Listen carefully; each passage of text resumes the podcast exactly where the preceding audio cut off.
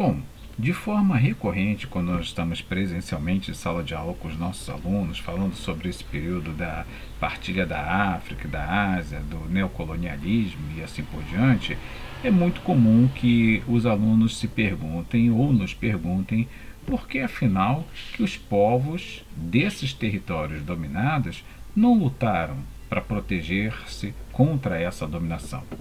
Na verdade, não é que esses povos não tenham lutado, não tenham buscado se proteger da dominação europeia. A questão era uma desvantagem é, militar que ocorria. Os europeus vinham com armas muito mais sofisticadas e, quando vinham, não vinham apenas com um número reduzido de pessoas, traziam verdadeiros exércitos para dentro dos territórios a serem ocupados para que não houvesse chances de resistência.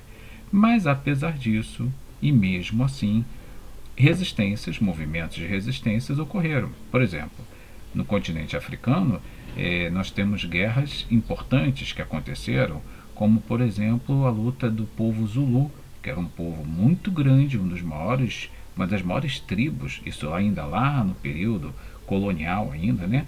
É, o povo Zulu brigou fortemente, ferozmente contra a ocupação dos europeus, principalmente os ingleses, em sua região. Foram dominados? Foram com o tempo destruídos? Sim, porque havia uma desvantagem tecnológica significativa.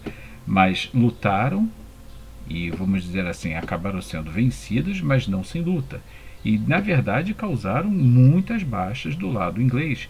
Então, os ingleses suaram muito para conseguirem é, realizar esse processo de dominação, porque era uma, um grupo, uma tribo muito grande, um verdadeiro império, na verdade, e eles conseguiram impor severas baixas e severas derrotas aos, aos ingleses. Até que mais adiante, depois de anos de luta, os ingleses conseguiram seu objetivo, mas não foi uma vitória fácil.